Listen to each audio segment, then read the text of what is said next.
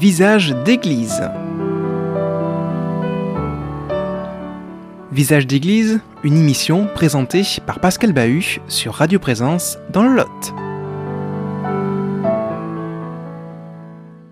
Chers amis, bonsoir. Euh, nous retrouvons Bertrand Cormier euh, pour un nouveau rendez-vous de ce visage d'église. Avec vous, euh, Bertrand Cormier, nous parcourons l'encyclique Laudato Si du pape François. Merci à vous d'accepter ce rendez-vous et de permettre à tous nos auditeurs de découvrir cette encyclique. Et aujourd'hui, nous abordons le sixième chapitre. Oui, bonjour à tous, euh, chers auditeurs. Euh, comme on l'a fait pour le deuxième chapitre, on va maintenant lire le sixième chapitre qui s'intitule Éducation et spiritualité écologique. L'idée étant euh, d'approfondir, d'aller vraiment dans le texte et de pouvoir approfondir, comme je viens de le dire, cette encyclique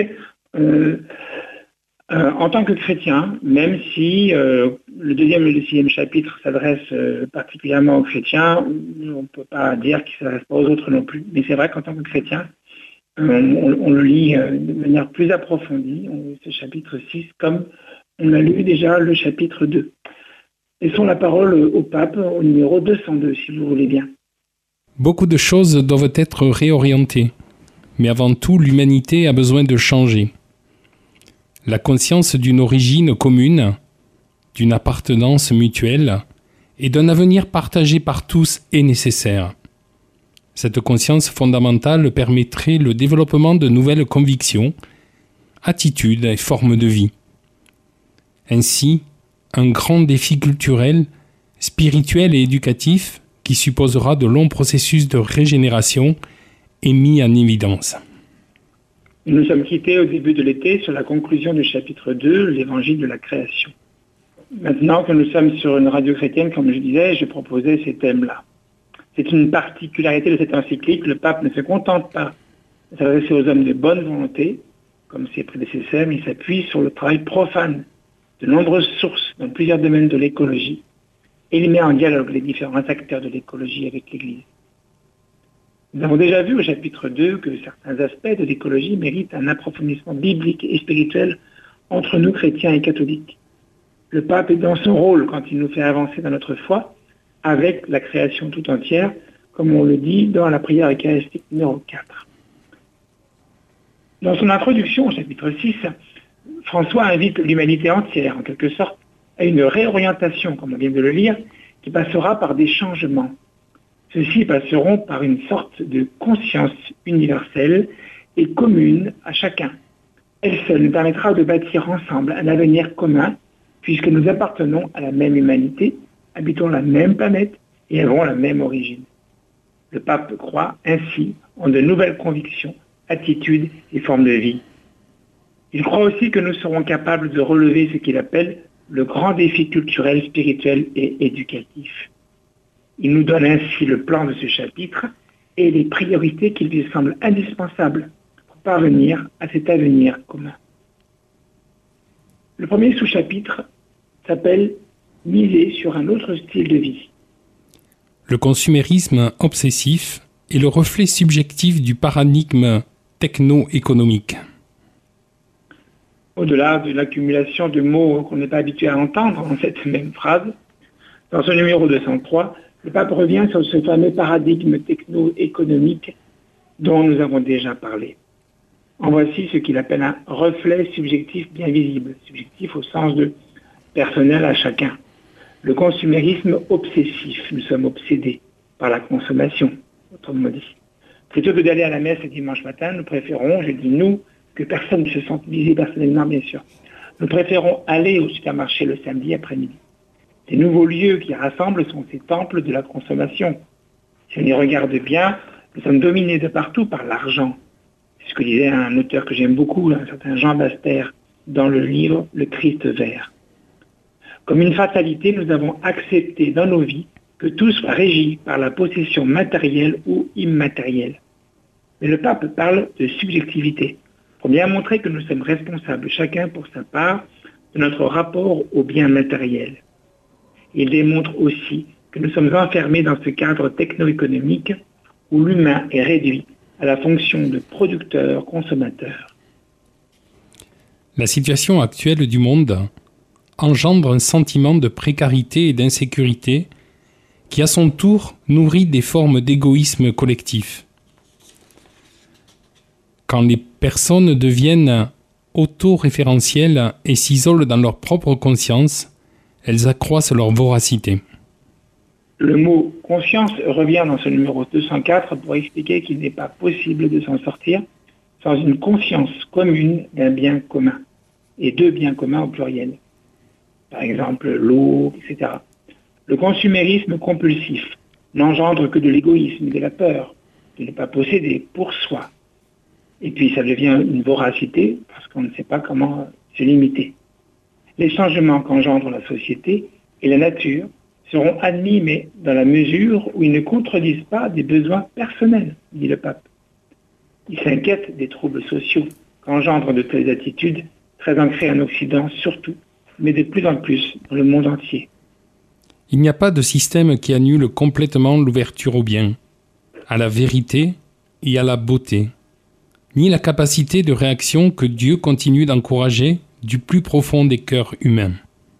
Dans ce numéro 205, le pape ne baisse pas les bras et conserve son espérance en la capacité de l'humain à surmonter ses propres échecs, conséquences de ses travers.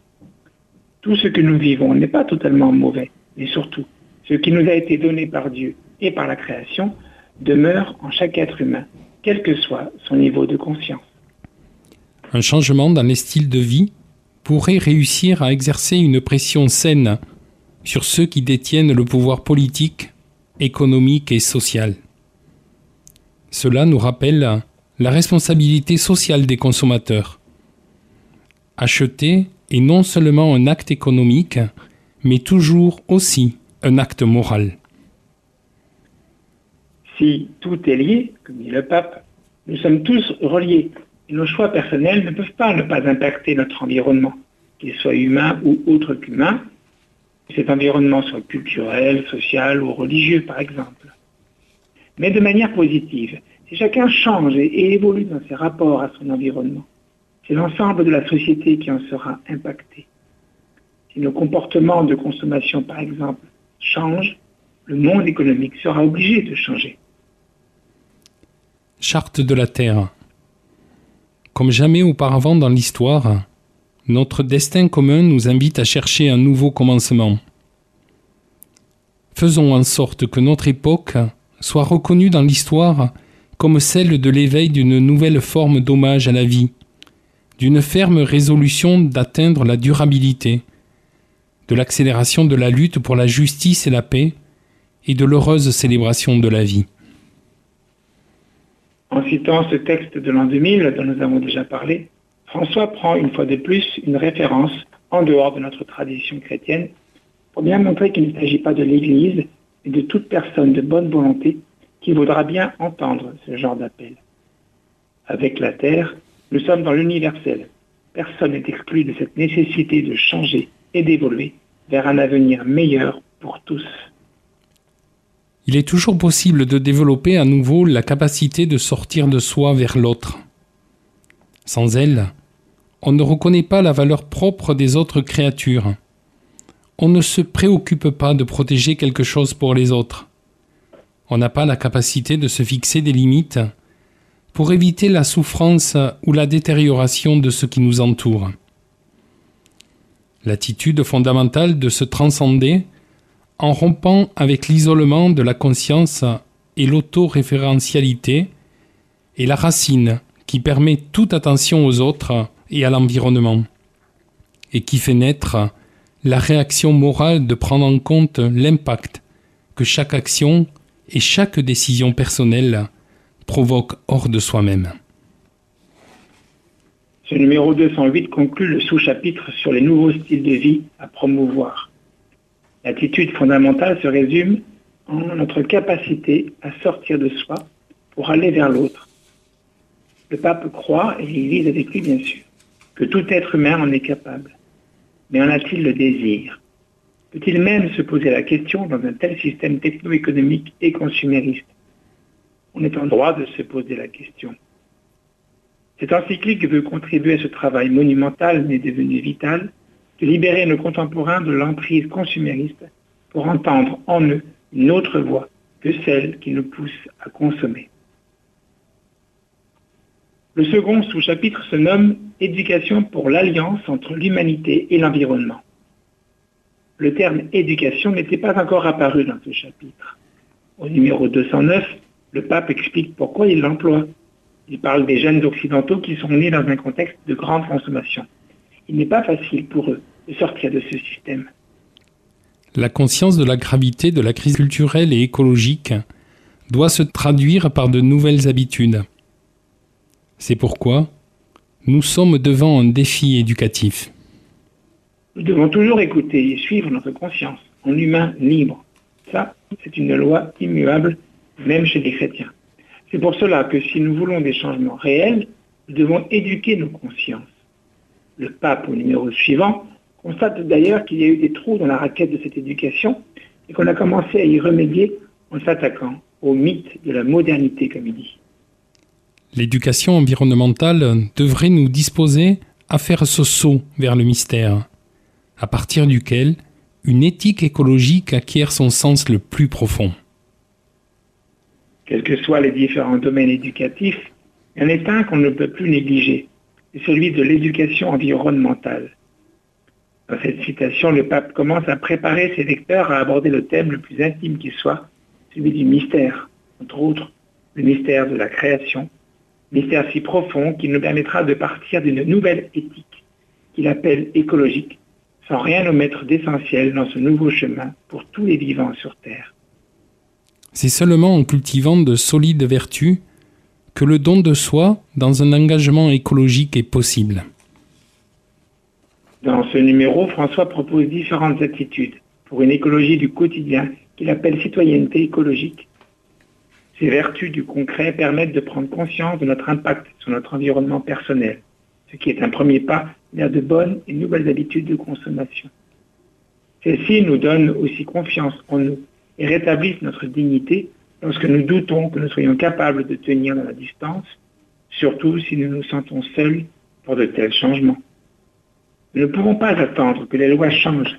Elles ne suffisent pas par elles-mêmes à nous faire évoluer vers des comportements vertueux.